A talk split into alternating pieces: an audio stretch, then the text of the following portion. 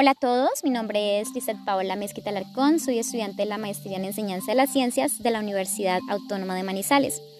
A continuación les voy a hablar sobre las concepciones que tengo frente al pensamiento crítico, cómo lo relaciono con mi práctica de aula y con mi proyecto de investigación, que para el caso es incentivar el pensamiento geográfico en estudiantes del grado cuarto de primaria. Lo primero que se me ocurre cuando me cuestiono acerca de lo que es para mí el pensamiento crítico es una nueva forma de pensamiento. Y esa nueva forma de pensamiento viene acompañado del hecho de no quedarme con la primera información que llega a mis manos, entonces para mí el pensamiento crítico tiene que ver con el hecho de indagar por lo que no conocemos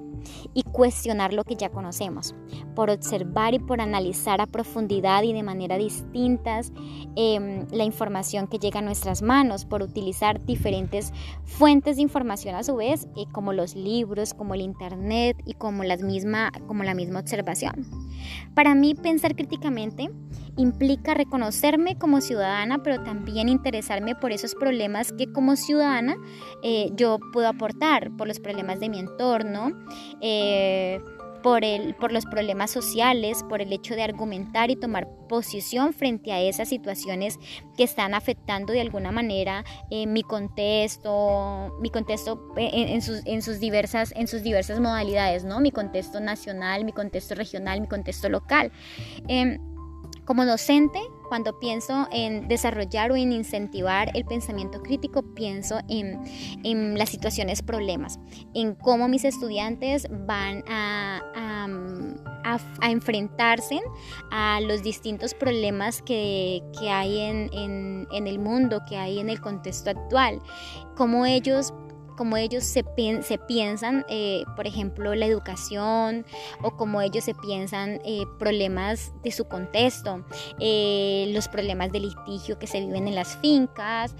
los problemas de la conservación del medio ambiente, cómo, cómo ellos ven el, tema de la tala de los bosques, el tema de la situación de litigio que vive el departamento y nuestro municipio, particularmente San Vicente del Caguán.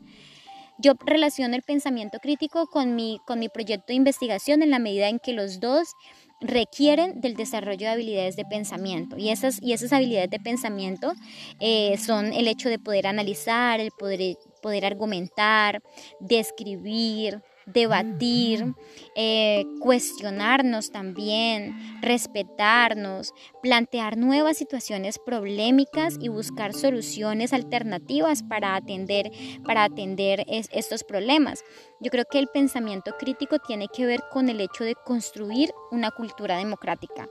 Em,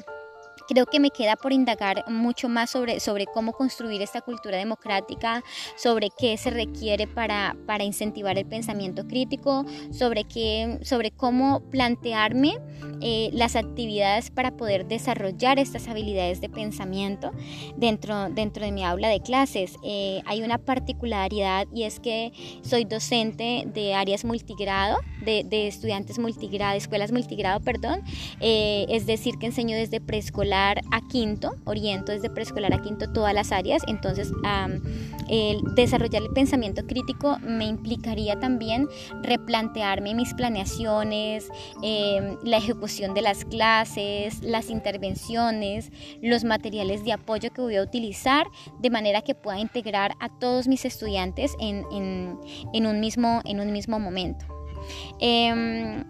eso es todo por, por ahora. Nos vemos en un siguiente episodio. Gracias por su atención y les deseo un feliz día.